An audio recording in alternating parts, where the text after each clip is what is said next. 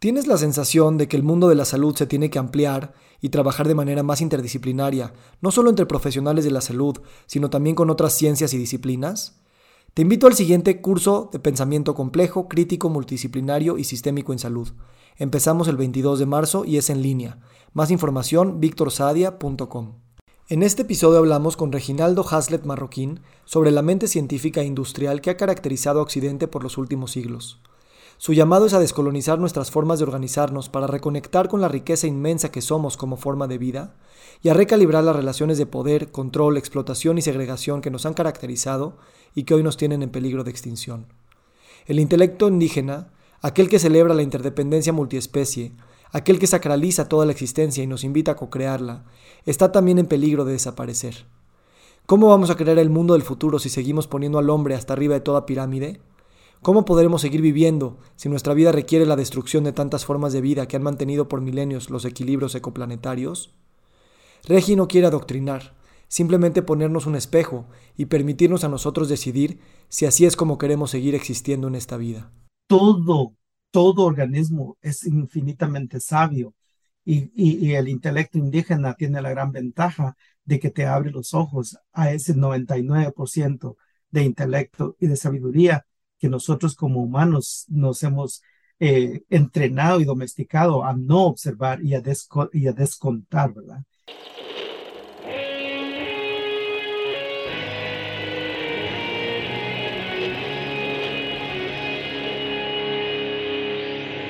Bienvenidos a Volver al Futuro Podcast, donde platicamos con las mentes que nos impulsan a crear el nuevo paradigma de salud y bienestar, conducido por Víctor Sadia. Muy buenos días, muy buenas tardes, muy buenas noches. Hoy nos acompaña Reginaldo Haslet Marroquín. Reginaldo Haslet Marroquín creció y vivió del campo durante toda su infancia en Guatemala. Después logró entrar a la universidad para estudiar agronomía y entender los beneficios, así como los peligros de la agricultura industrial.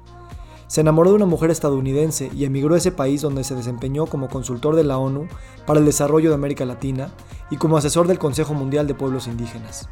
Es propietario y fundador de Regenerative Poultry Systems, un sistema escalable de agricultura y ganadería regenerativa por el cual ganó la prestigiosa beca Ashoka. Regi, gracias por estar aquí. Claro que sí, es un gran honor. Em, usualmente yo doy la pregunta de apertura, pero esta vez me, me gustaría invitarte a que abras tú este espacio eh, en celebración y homenaje. Claro que sí, mira, es importante antes de hablar de estos asuntos que, que nos interesan a ti y a mí, pero también son de mucha importancia para la comunidad global que está tratando de, de revertir los errores de nuestros antepasados, los errores de nuestros contemporáneos. Y pues todo esto lo hacemos con, con primariamente con un fundamento espiritual muy profundo, porque sin ese, sin esa base espiritual es bastante difícil realmente encontrar no solo la energía, sino también la forma de comunicarnos y de relacionarnos para poder hacer el trabajo que hay que hacer. Entonces, desde ese punto de vista, centrar la mente antes de una conversación de esta magnitud es, ha sido, es y va a continuar siendo una de las lecciones más importantes que nos han enseñado nuestros ancestros y que hoy en día, pues en mi caso, yo las he adaptado a esta nueva cultura donde vivo, eh, yo me he adaptado a esta cultura y en base a eso, pues tenemos nuestros propios símbolos espirituales ahora que son los que nos representan eh, esa, esa, es un símbolo de respeto, es un símbolo de, de que nos permite, primero, pues, eh, el símbolo personalizado que que nos sirve para la meditación y para recordarnos quiénes somos, de, de, de dónde venimos, a dónde pertenecemos. Entonces, em, eh, quiero que pedirle pues a nuestros ancestros que primero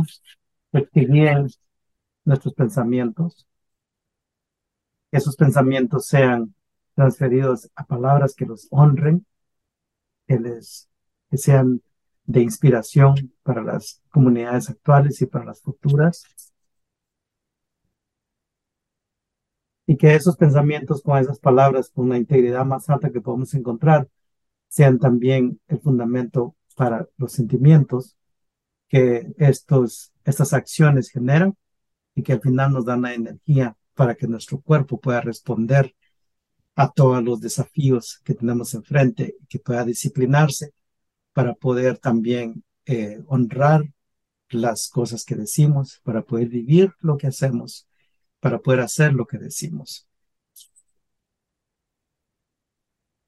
Pues con eso en mente,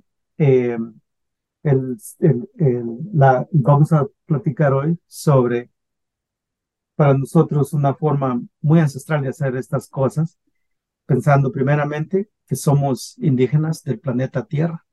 Nadie no es indígena, todos somos indígenas del planeta Tierra, todos somos expresiones de su energía, somos expresiones de nuestros ancestros, de la energía que pasó por nuestros ancestros y nuestros relativos ancestros, no, no solamente personas, sino los árboles, los microbios, los elefantes, los dinosaurios, toda esa energía que pasó antes y que hoy está reorganizada en este cuerpo que nos representa, en este ecosistema formado por tantos millones de bacterias, de hongos, de virus que nos dan lo que nosotros llamamos el individuo.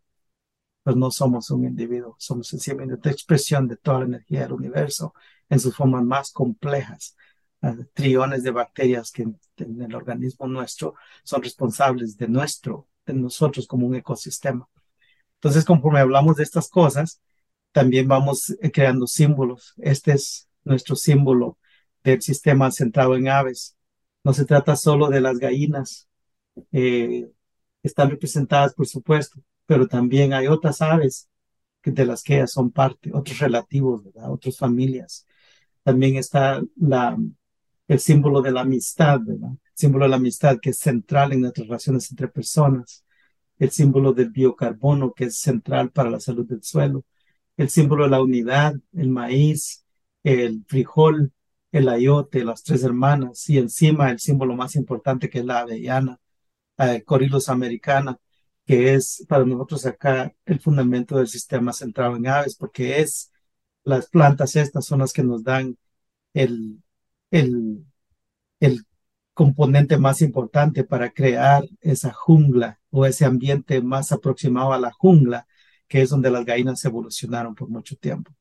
Estos símbolos estas, estas, este pensamiento en forma de oración y esta forma de primeramente eh, centrarnos en la parte espiritual, pues espero nos dé la fortaleza y la claridad mental, la articulación apropiada y la convicción y convenir y proyectar los sentimientos que apropiadamente motiven a todos los que escuchen esta conversación. Muchas gracias, eh, Regi, por esta apertura y esta reconcientización de que no son dos personas hablando, sino ecosistemas hablando, como, como siempre sucede. Para empezar, creo que a mí en particular me llamó mucho la atención eh, tu infancia y, yo creo que es algo, una pregunta muy amplia, eh, pero me gustaría enfocarme en, esta parte de, de crecer en un lugar donde Hoy en día, tú ya fuiste a la universidad, tienes tus maestrías, tus, tus, tus, tus fellowships y tus, eh, o sea, todo, esta, todo esta, este edificio intelectual que tienes. Y cuando empezaste en tu infancia, no había eso en tu familia y no había eso en tu entorno y, y tus edificios intelectuales venían en otros lenguajes que los de la ciencia. ¿Cómo fue esa infancia para ti? Ah, pues una pregunta bastante abierta, pero en, en, en sumen te puedo decir, para mí tal vez fue la, la universidad más amplia, la universidad más importante que, y la educación más importante que he tenido toda mi vida. Tienes que recordarte que para, para muchos de nosotros el entrenamiento eh, formal, que es el que se da en las escuelas, en las universidades y todo eso, eh, es más que, no, no es mucho educación, es, más como un proceso de entrenamiento y domesticación, en donde se nos, se nos eh, trata de reformar la inteligencia nata con la que nacimos y, la, y el intelecto indígena, que es el que se forma en la forma en que yo crecí en, en, el bosque con, con, con, mis abuelos y abuelas y, y escuchando y internalizando toda su sabiduría realmente. Entonces, para mí eso fue crítico porque al transcurso de la vida, esa niñez realmente fue mi fundamento. O sea, incluso lo que vamos a hablar hoy viene de ese fundamento. Informado, sí, por ciencia y tecnología, pero no originado por ciencia y tecnología. De cierta, mm, ese, lo que le llamamos la, la, inteligencia nata, pues que está documentada por científicos como el, la habilidad que tenemos como, como organismos de nacer con cierta inteligencia. Entonces, no importa si tú naciste y te, te pusieron en el bosque, te botaron y, y sobreviviste, ponerle como Tarzán, ¿verdad? Y llegas a ser, comienzas a crecer, a ser adulto. Tienes una inteligencia que es específica de nosotros, los seres humanos, que es diferente al de los otros organismos. Esa inteligencia nata, si la combinas entonces con lo que yo tuve el gran honor de tener como niño en la infancia, fue el intelecto indígena que se forma por la observación, se forma por la meditación, eh, se forma escuchando las historias de los abuelos y las abuelas, se forma observando las historias de tus contemporáneos y se forma también eh, contando tus propias historias y perfeccionándolas con la idea de que sean no solamente verídicas, pero también que tengan su, su, su, su porcentaje apropiado de exageración y de, y de, y de entorno para que esa, esa historia no solamente sea informativa, pero que también transfiera sabiduría. Entonces, eso es lo que yo le llamo el intelecto indígena. Eso nunca lo vas a lograr con doctorados ni con todas las fórmulas científicas del mundo, pues, ni con todos los datos de un laboratorio. No te, no te, no, sencillamente no resultan en esa formación más compleja y más completa, que es la que nos da realmente el fundamento para poder hacer lo que, para mí, lo que hago hoy es el resultado de ese intelecto. Entonces, muy importante valorizar cada cosa, pero ponerla en su lugar. Porque si hoy en día desde las armas con que se mata a la gente hasta todos los ochenta y cuantos mil químicos aprobados para uso en lo que le llamamos producción de alimentos o agricultura. Todos estos fueron diseñados y fueron generados por eh, gente, todos sin, sin, excepción, con doctorados y maestrías, en cada uno en su área de despertaje. Pero el hecho está en que sin el conocimiento, eh, sin el intelecto indígena y sin la sabiduría ancestral, esos, esos inventos y lo que le llamamos innovaciones tecnológicas se han convertido en las armas de destrucción más masivas que hemos visto en la historia de la humanidad. Entonces, ¿cómo es posible que le llamemos a eso inteligencia o intelecto? No es, sencillamente es conocimiento. De acuerdo. Y al mismo tiempo ese mismo sistema no concibe que la sabiduría eh, también está en personas que tal vez no saben leer ni escribir. Eso es, es inconcebible, ¿no? y, de cierta manera tú creciste con rodeado de personas que tal vez no tenían esos conocimientos y sin embargo tal vez tenían una gran, gran sabiduría. Aquí en México, perdón. Te iba a decir que en ese, en ese sentido, aún ahí lo estamos, eh, estamos poniéndonos nosotros como centro, ¿verdad? Entonces tú, tú dices, eh, yo tenía personas que tenían ese conocimiento, pero eh, las otras personas solo eran parte es que el conocimiento y la sabiduría viene de todos nuestros relativos, no solamente de los humanos. Un árbol te enseña cantidades de cosas, un organismo en el suelo, un organismo en el aire, un, un, pájaro volando, eh, un, un jaguar en la montaña. Todo, todo organismo es infinitamente sabio y, el intelecto indígena tiene la gran ventaja de que te abre los ojos a ese 99% de intelecto y de sabiduría que nosotros como humanos nos hemos eh, entrenado y domesticado a no observar y a, y a descontar, ¿verdad?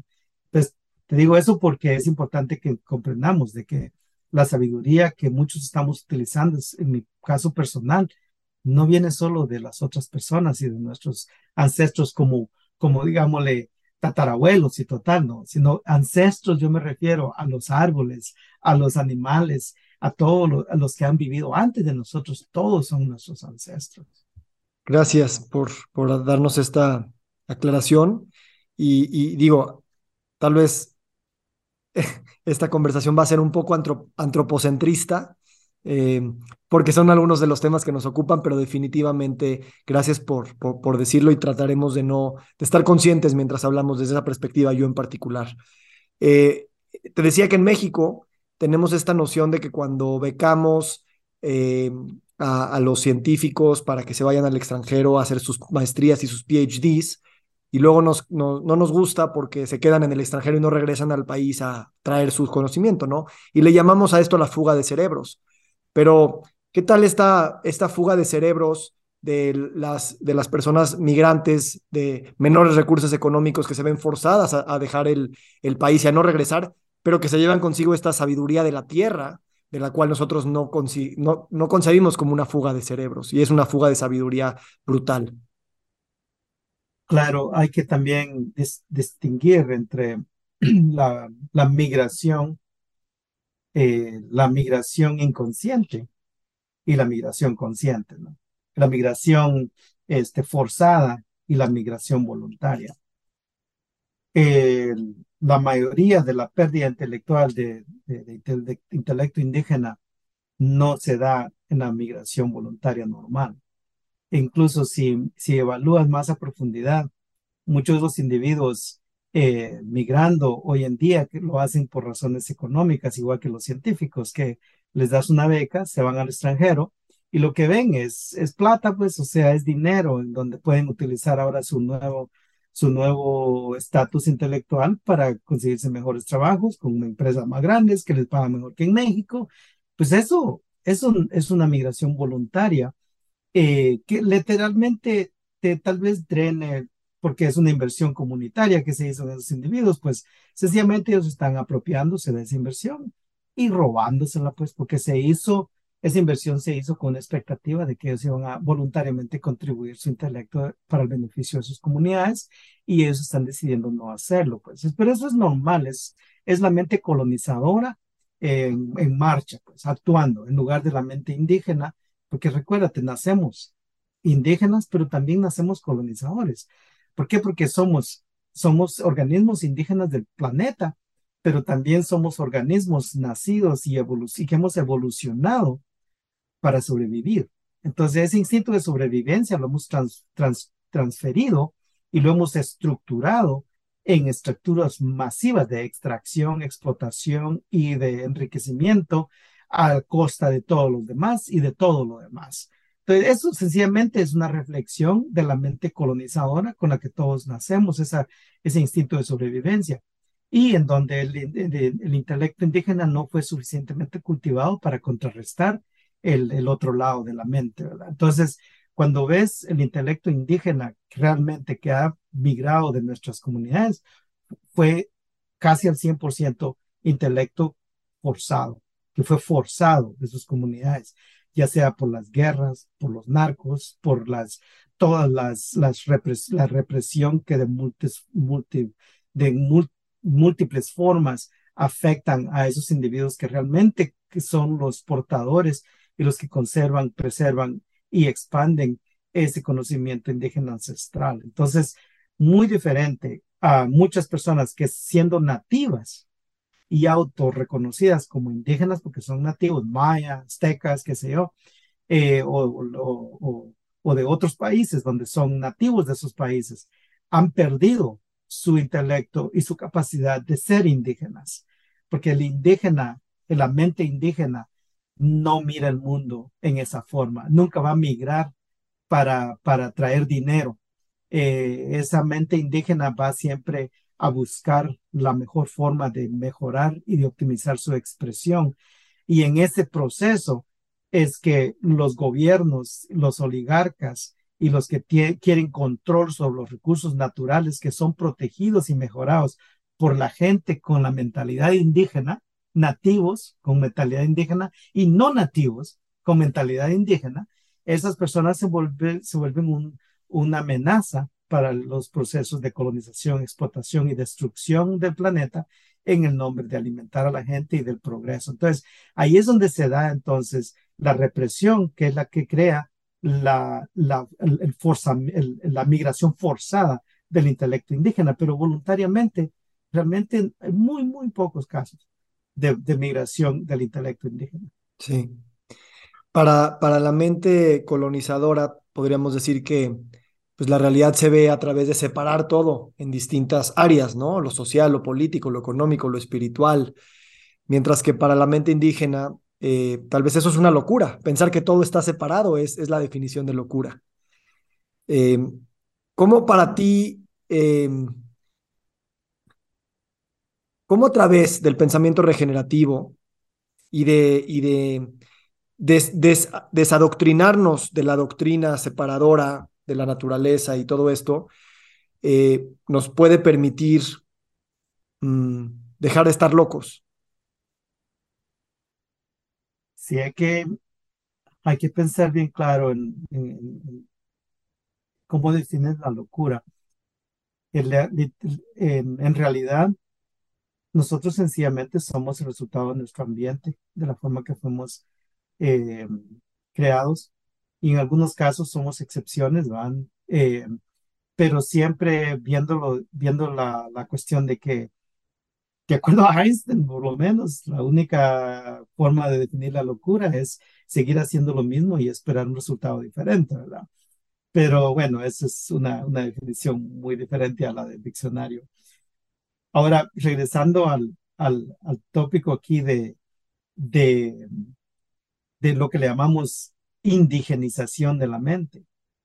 Eso, eso no, incluso ni siquiera es demasiado, demasiado fuerte. Lo único que sí, o complicado, lo único que sí necesitas es, primero, como cualquier otra adicción, la adicción a, al tener, la adicción a la extracción, la adicción a más, a, esta cuestión infinita, a la, a la idea, la, la, la idea de que, de que la, como dicen acá, que la grama está más verde en el otro lado del cerco, siempre. Entonces, primero tenemos que pensar en el proceso de, descolonización, descolonización de nuestra forma de vivir, de nuestra forma de relacionarnos.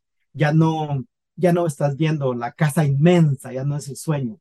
Sencillamente una, llenar tus, tus necesidades básicas. Y eso se llenan con un mínimo. Eso es descolonización descolonización de la forma en que te relaciones. Ya no, ya si tienes una, una granja, ya no contratas a un trabajador con la idea de sacarle lo máximo. Ya no ves eh, la plantación eh, como, como un proceso de producción, sino que lo ves, ya te ves como, un, como una entidad de, que se dedica a la gestión de energía y su transformación, ya no como productor estamos hablando ya de descolonización de metodología, de ciencia, tecnología, sistemas de manejo. Y conforme vas haciendo esto, vas encontrando una validación de una forma nueva de pensar que es la indigenización de la mente. Y comienzas a ver mucho más. Ya no ves el monocultivo, ya no lo ves como una ventaja porque te comienzas a, a rápidamente relacionar con todos los otros organismos que ese cultivo que tú querías como producción realmente no tiene la capacidad de hacerlo individualmente, como ninguno de nosotros tenemos la capacidad de sobrevivir individualmente. Igual los granos, las frutas, los vegetales, las nueces, ninguna tiene la capacidad de sobrevivir y de expresar su mejor forma en una forma individual. Siempre es colectivo, todo es colectivo. Entonces comienzas a ver esa colectividad un poco más práctica. Entonces comienzas, te permite entonces materialmente descolonizar tus procesos, manejo, ciencia, tecnología y todo. Y conforme haces eso, comienzas a, a expander el intelecto, eh, el intelecto indígena. Entonces, porque vas a tener que observar más, porque desafortunadamente, bueno, ahora ya tenemos más material, ¿verdad? Ya tenemos conversaciones como esta y muchos individuos que te, te pueden explicar más cómo funcionan los ecosistemas, pero hasta hace poco la única información que existía era el, el manual de, de Super para, para cómo, cuáles fórmulas de fertilizante le pones a qué tipo de cultivos, ¿verdad? Entonces eso, eso pues no te permite expander y, generar el intelecto indígena. Pero ahora tenemos esta oportunidad de, indigenizar el intelecto para poder comprender el otro 99% que se nos ha negado Y conforme vamos comprendiendo eso, también nos permite ver el potencial que tiene el descolonizar los procesos de manejo, estructuras de propiedad, relaciones con las plantas, con la tierra, con cada uno de nosotros y con otros organismos. Entonces, realmente estamos en, una, en un punto crítico en la transición del, del intelecto humano y verdaderamente a mí me satisface mucho ver mucha de la juventud interesada en este tipo de conversación y muchas de las personas que han estado desafiados porque han visto sus terrenos dejar de producir o, o, disminuir su producción, han visto sus aguas contaminadas, ya no se pueden tomar el agua del arroyo, ya no pueden ir a caminar al campo, ya cualquier cosa que siembran se le llena de, de pestes porque se descontroló el, ecosistema.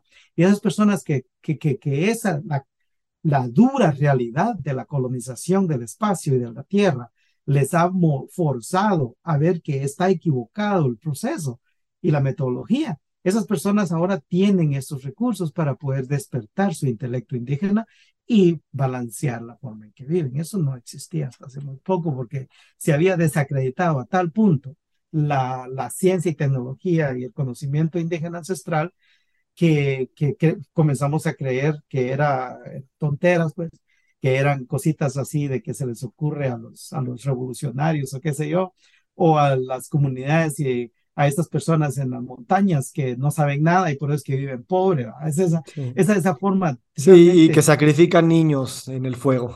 Claro, claro. O, que, o que le dan chicote a un adulto en el parque para, porque cometió algún error, ¿va?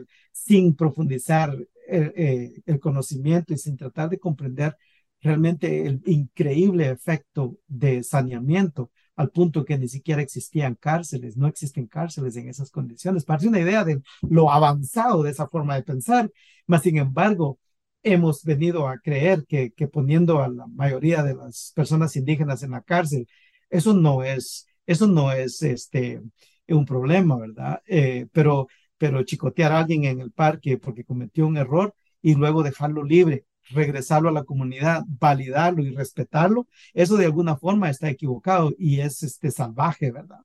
Entonces, de nuevo, tenemos que reestructurar nuestra forma de pensar, descolonizar nuestra forma de vivir y indigenizar nuestra mente para poder ver ese otro 95% que es el que nos da realmente una forma, nos permite pues ser una expresión más digna de nuestro real potencial como seres vivientes. ¿verdad? Cuando te imagino caminando por, por la granja, por los campos, te imagino como pensando mucho, pero también sintiendo esta energía y esta transformación de energía constante. Y, y, lo hemos dicho, ¿no? La transformación de la energía es el fundamento de la agricultura regenerativa. ¿Cómo, cómo llevar esta percepción de energía y de transformación? Porque como bien sabemos, nada se crea ni se, ni se destruye, todo se transforma en, el uso de la tecnología que no, no vamos a poder detener y sobre todo en la manera en la que hacemos negocios eh, e, en las sociedades capitalistas que ya son prácticamente las que más están preponderando. ¿Cómo, cómo recalibrarlas a través de esta comprensión de transformación de energía más allá de extracción, control, dominio, distribución, consumo, etcétera? Mira, hay muchos científicos sociales que han que han expuesto muy elocuentemente que las sociedades no cambian porque por, por presencia de conocimiento. hay un porcentaje de la sociedad que va a cambiar, pero las sociedades en general no cambian porque saben que algo está bien o mal. Eh, incluso se ha teorizado y ahora se ha demostrado en muchas formas de que las sociedades cambian cuando les entra el pánico, miedo, el miedo es uno de los motivadores de cambio más fuertes y los, es, históricamente comprobados más efectivos. Entonces a Hitler no se le respondió, el mundo no le respondió a Hitler hasta que, que todo el mundo le comenzó a entrar el pánico de que iba a tomar toda Europa y eventualmente el resto del mundo, ¿verdad? Eh, eh, ponerle a los Estados Unidos no se le comenzó a resistir en nuestras comunidades en Latinoamérica hasta que sentimos realmente los niveles de, genocidio que, estaban soportando, no, no directamente los norteamericanos yendo a matar a las comunidades, pero apoyando y capitalizando a los ejércitos, México, Guatemala, El Salvador, Nicaragua, qué sé yo, que estaban destruyendo y, cometiendo genocidios en contra de las comunidades ancestrales, ¿verdad? Primariamente como, como punto de partida. Entonces vamos a que en este espacio en donde estamos hay una, primero tenemos que comenzar a reconciliar todos estos aspectos, ¿verdad? Y guíame de nuevo, eh, eh, ¿en, ¿en, qué área querías que me concentrara? Esta noción de, de sentir que todo es una transformación de energía, llevarlo a cómo pensarlo dentro de los negocios o la tecnología.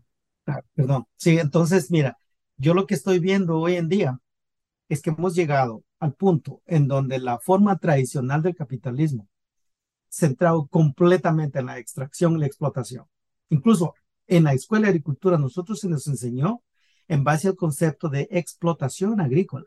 Ese es el término técnico que se nos enseñó la explotación agrícola acá, la explotación agrícola acá y todo esto. Pues no, eso, esa forma de pensar es económicamente desastrosa y ecológicamente desastrosa también.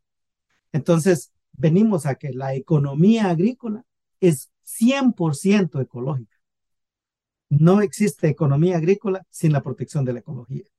Entonces, ya hemos llegado ahora al punto en donde el mundo en general está teniendo que reconciliarse con la realidad de que estas prácticas convencionales son verificablemente, científicamente verificable, la razón, una de las razones más grandes, de acuerdo a algunos científicos, hasta 40% de la razón de la que existe exceso de CO2 en la atmósfera es, es, es resultado de la agricultura.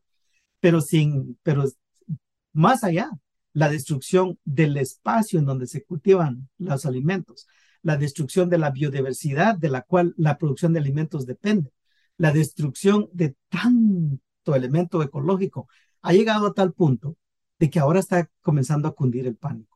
No solamente en las comunidades que están sufriendo directamente las consecuencias de la destrucción del clima a nivel global, lo que le llaman cambio climático, pero no es cambio, es una disrupción de, la, de, las, de los patrones normales y de los patrones balanceados de los procesos físicos y químicos de que regulan la, el transporte de, de, de, humedad y de aire en la atmósfera, ¿no? Entonces, conforme llegamos a ese punto, ese factor de miedo, miedo de que nos vamos a hundir, que nos vamos a quemar, que nos vamos a, esto que se nos va a, destruir la, las cosechas por las presencias excesivas de plagas y total, hasta el punto que ahora en Wall Street se está hablando ya de que la misma economía no tiene futuro si no reaccionamos a la al, al, origen de donde se genera la riqueza, que es casi al 100% los recursos naturales del planeta, ¿verdad?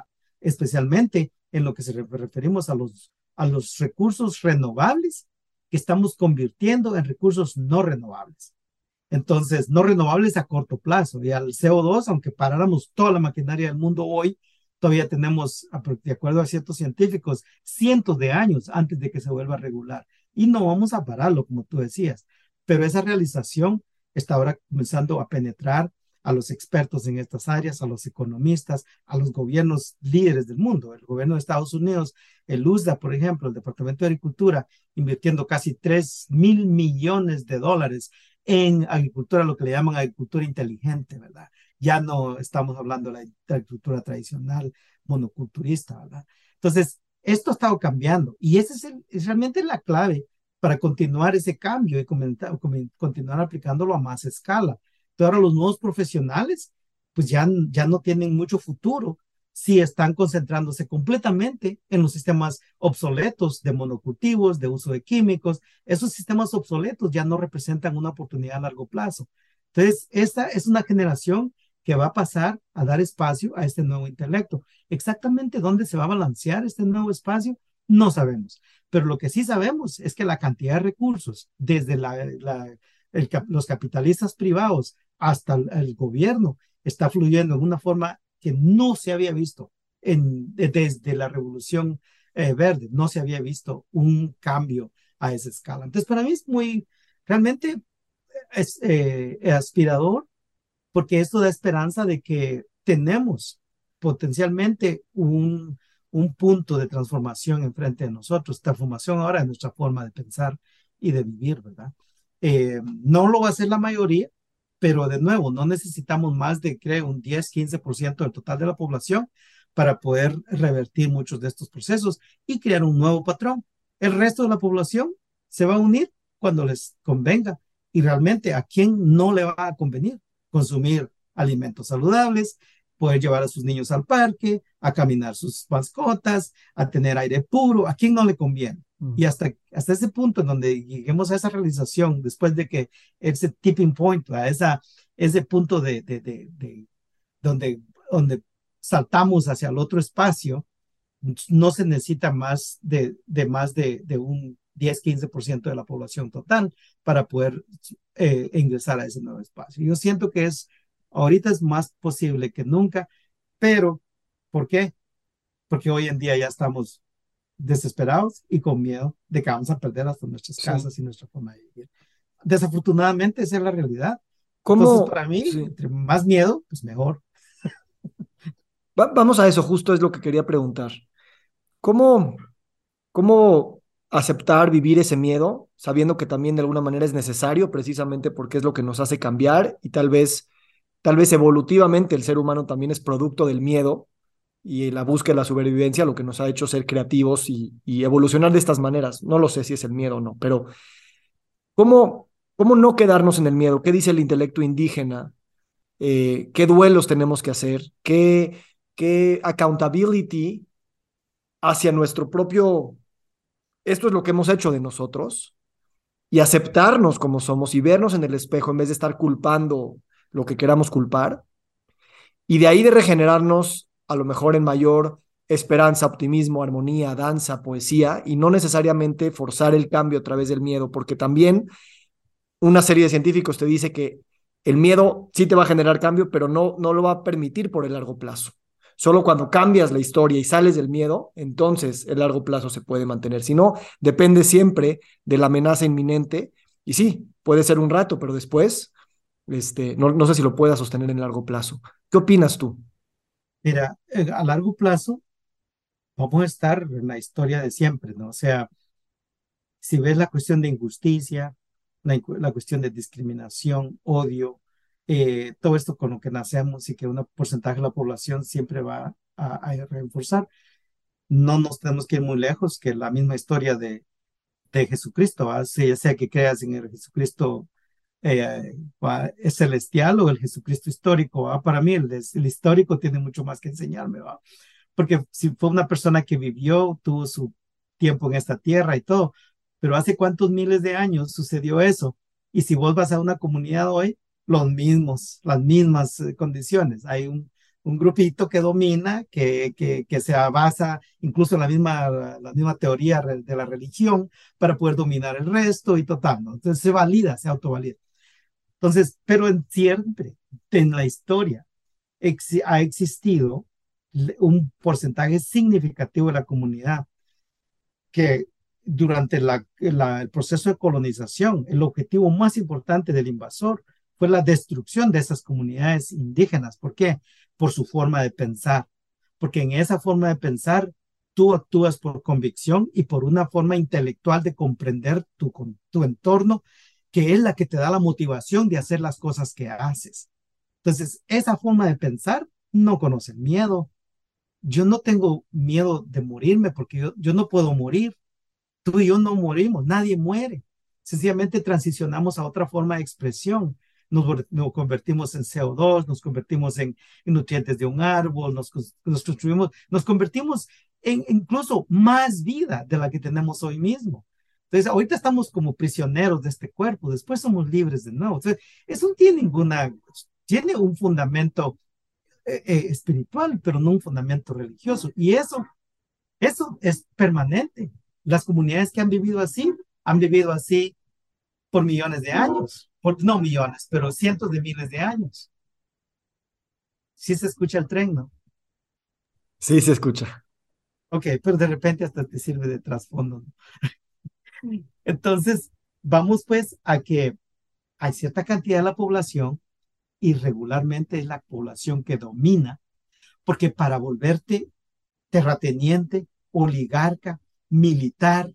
Tienes que tener miedo de algo mucho más poderoso para tener la energía de, incrementar tu poder y dominio con la idea con la idea de que algún día no vas a tener que temer de nada, pero no existe tal cosa. Por eso el capitalismo y el miedo van juntos. No puedes tener un sistema capitalista sin un ejército, sin policía, sin regulaciones, sin protección legislativa que te proteja y todo. ¿Por qué? Porque siempre vives en el centro, en el corazón del miedo de que alguien te va a robar, que alguien te lo va a quitar, que alguien te va a atacar, que todo esto, ¿no? Y eso ha sido perenne, pero también ha sido el lado que vive y que ha subsistido desde el inicio del mundo con las formas estas que no dependen del miedo.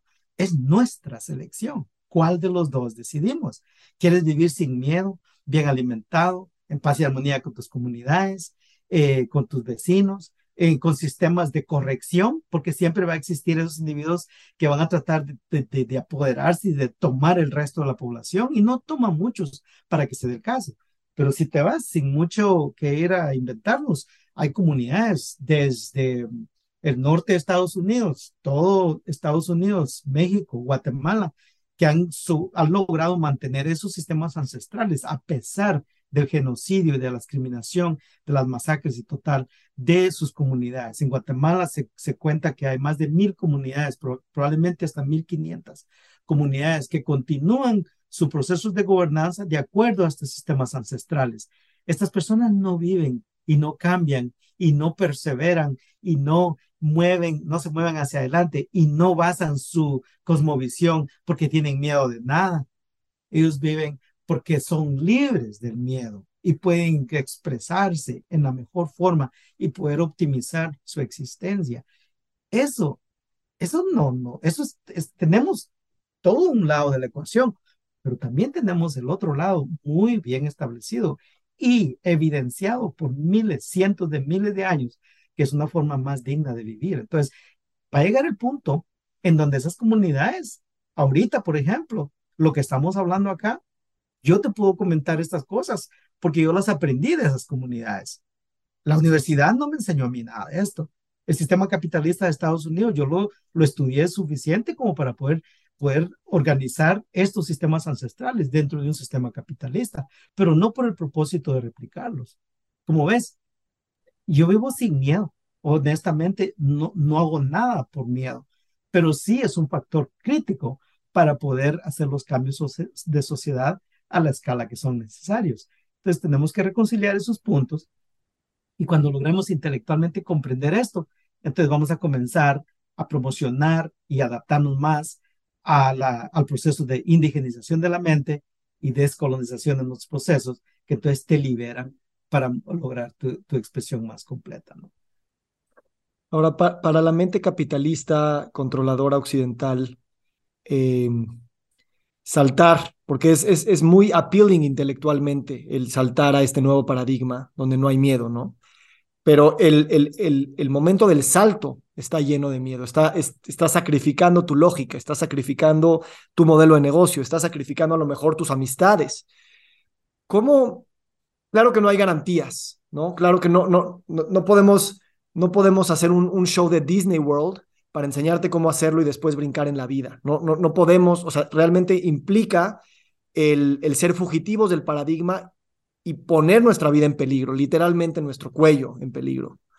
¿Cómo, cómo vivir? ¿Qué, ¿Qué le dirías a las personas como yo que estamos como en esas constantes transiciones? Ya podemos vislumbrar, pero pero aún así, pensamos que podríamos evitar el brinco con riesgo de muerte. ¿Se puede evitar o hay que realmente saltar y después ver qué pasa?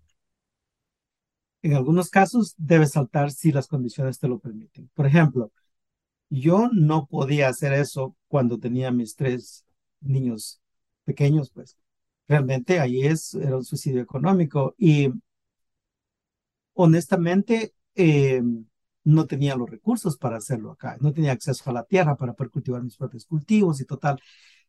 Ahorita yo tengo una finca de 64 acres, ¿no? Que 30 hectáreas son suficientes para sostener varias familias, no solo una. Si yo hubiera estado aquí en Estados Unidos como nuevo inmigrante con acceso a ese tipo de tierra, yo no habría necesitado ni siquiera entrar al sistema convencional. Entonces, ¿qué sucede? Yo tenía que hacer una transición y esa transición es igual, no importa si eres un agricultor convencional o eres un profesional en agricultura convencional que quieres transicionar a un sistema. Primero tenemos que, buscar nuestro punto mínimo, nuestras condiciones, analizarlo como cualquier otro, otra transición. Si tienes niños y todo, pues tienes que calcular cómo vas a, compensar a, tus hijos e hijas es el, el hecho de que van a sentir se van a sentir con miedo de que no tienen suficientes recursos y total, ¿no? Entonces, tienes que comenzar ese, ese proceso de intelectual de indigenización para poder explicar todas esas cosas de una forma que no crean trauma y total. Entonces, es transición mental, es transición física, que eh, conformarse con menos, conformarse con el minimalismo, comenzar a practicar el minimalismo. Eh, la mayoría del tiempo no necesitamos la mitad de las cosas que andamos buscando. Cuando ya comienzas a ver realmente lo que necesitas, comienzas a ver otros y eso es parte de esa transición. Entonces, no importa dónde estés, el, lo, y, lo importante es definir a qué distancia estás de ese otro punto y tomar el primer paso, y el segundo, y el tercero, y eventualmente llegas. Como decimos en Guatemala, el único, eh, el, el, que no sabe para dónde va, cualquier bus se lo lleva, ¿no? Pero cuando ya sabes para dónde vas, aunque te vayas caminando, llegas. Entonces, acá tenemos otros ejemplos. Por ejemplo, a Gay Brown. Gay Brown, eh, eh, en su historia, en su libro y todo, explica, ¿verdad?, cómo él era un, agricultor convencional eh, y por qué se transicionó a agricultura regenerativa. Porque quebró. Entonces, para él, fue el miedo del sistema que él estaba practicando. Miedo de ese sistema fue que lo atrajo al otro sistema, ni siquiera tenía comunidades de apoyo y total. Ahora, en muchos casos, especialmente en Latinoamérica, tenemos muchas comunidades que todavía continúan practicando estas formas, que tienen sus sistemas comunitarios de sobrevivencia y total. Y si logramos validar esos sistemas como las formas más viables para transicionarnos nosotros mismos, entonces tu, tu, tu transición se convirtió en un paso, un paso en una reflexión y en una conexión con esas, con esas comunidades. Y afortunadamente, las comunidades realmente indígenas eh, le, dan la bienvenida a todo el que quiera vivir de esa forma. Contrario con el sistema capitalista, que te repele a cualquier persona que no esté de acuerdo con el sistema. Entonces, ahí podemos ya agarrar un poquito, tal vez, no, no necesariamente el instructivo, ¿verdad? De transición, pero sí por lo menos los principios y el fundamento del código para poder transicionar y entender que, o comprender que posiblemente lo hagas en tu vida y posiblemente sea la próxima generación la que llega a completar tu proceso o dos generaciones a partir de hoy. ¿Qué importa si son tres, cuatro, cinco generaciones? Si llegamos al destino, no importa. Entonces, libera la mente, libérate de todas estas maniataduras que tenemos, que son, todas son construidas aquí en la mente. Cuando las desconstruyes, las puedes expresar. Después de desconstruirlas, pensarlas, expresarlas, entonces las puedes hacer y comenzar a tomar acciones. Uf, me encanta. Y me hace pensar que, o sea, nuestra muerte, en el sentido eh, al menos individualista, ayuda a cambiar el paradigma, ¿no? Porque nosotros también somos parte del paradigma viejo en tanto de lenguaje, en tanto de cognición, en tanto de procesos de consumo. Para, para cerrar, y esto también podríamos haber empezado, es el tema de las historias, los cuentos. Eh, tú, tú cuentas muchos cuentos del, del hombre verde y entretejes tu biografía y tu autobiografía con, con, historias mágicas del realismo mágico y con la, la, persona con la que escribiste tu libro, pues dijo, yo, yo, yo, yo soy del norte, soy de Estados Unidos y me tuve que meter a las historias de Isabel Allende, de Borges, de Guillermo del Toro, para entender esta manera tan, tan rica y tan diferente que tienen los latinos de entender y crear la realidad de lo que la tenemos en el norte, porque no, no entendíamos. ¿Cómo, ¿Cómo para ti es tan clara esta magia, eh, no como magia separada de la realidad, sino como magia realidad que somos? primero hay que comprender que el migrante latinoamericano pues yo no soy representante del migrante tradicional. El migrante tradicional se viene para acá para para trabajar, hacer dinero, mandárselo a su familia y vivir amontonado en un espacio. Esa nunca fue mi, mi, ni mi razón ni, ni mi motivación. Entonces, eh, y no toda, o sea, muy pequeña porcentaje de, de la comunidad migrante es, es, es indígena desde el punto de vista de cómo piensa y cómo se relaciona y cómo vive. La mayoría ya están capitales, ya son capitalistas, eh, ellos mismos explotadores, ¿no? Entonces, eso hay que comprenderlo muy bien porque si no confundimos, como decía un maestro, la gimnasia con la magnesia, ¿no? Eh, pero este, vamos a que esto de la de las historias, si no tienes imaginación, eh, eh, vas a ser lo peor para contar historias. Ahora, una imaginación que no logras reconciliar con la realidad, tampoco sirve para historias que, crean eh, la sabiduría, pues. Y la imaginación, la imaginación es crítica para todo, para todo. Imagínate Nueva York o la Ciudad de México. Alguien se la tuvo que imaginar para que existiera. Primero imaginamos, después lo expresamos y damos las instrucciones, creamos los diseños y después las materializamos. Entonces, el mundo que tenemos hoy, primero fue imaginado expresado y construido. Y de la misma forma, el mundo del futuro, si vamos a cambiar la forma de ser y vivir, tenemos primero que imaginarlo en la forma más brillante y extensiva y más llena de detalles que podamos. ¿Por qué? Porque entonces la vamos a expresar y vamos a comenzar a construirlo. Mi granja, mi finca aquí en Minnesota, es el resultado de esa imaginación y por eso es que es diferente. Y conforme construimos más fincas, estas fincas colectivamente se convierten en un nuevo sistema que es muy diferente y que tiene una, una inyección infinita de imaginación. Entonces, para mí, esas no, son cosas desconectadas. El fundamento es nuestro intelecto, es nuestra imaginación. Sí, sí, ¿cómo se llama? Newton creo que fue el que, el que descubrió, ¿verdad? La, la, la fuerza gravitacional de la Tierra, ¿va? ¿Qué, pasa? La imaginación del individuo, ¿no? Él no solamente dijo, bueno, la manzana se cayó del árbol. No fue, una, no fue un dato científico, sino un incentivo para dejar que la imaginación flotara.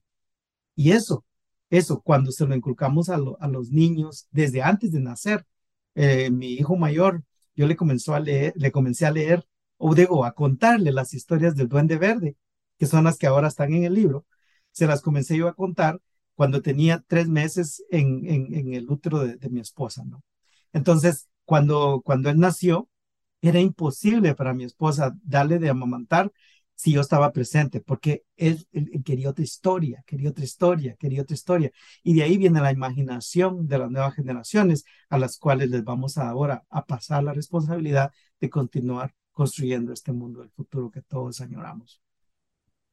Regi, muchísimas gracias. Eh, a veces pensamos que soñamos para escapar la realidad, pero realmente soñamos para crear esa realidad. Tú en tu libro cuentas que, pues en tu adolescencia hubo unos este, soldados que te dieron 10 segundos para correr, eh, para empezar a disparar. Y, lo que yo veo hoy es una persona que ha corrido para salvar su vida, pero también en cada paso que da está pensando, reflexionando y buscando a través del amor la manera de voltear la cara y de recrear toda la situación para que no se diera de la misma forma. Eh, te, quiero agradecer mucho por esta congruencia y por esta claridad y también agradecer a pues todos los ancestros que con los que invitamos en esta conversación y que ellos nos invitaron a nosotros para poderla tener. Gracias. Y que su energía persevere y que nuestras mentes sean más inteligentes y más sabias como resultado. Muchas gracias. Igual, hasta luego. Hasta luego. Nos encantaría recibir tu retroalimentación de estos podcasts para continuar generando contenidos que te sean útiles e interesantes. Si puedes, déjanos un comentario en la página web victorsaadia.com.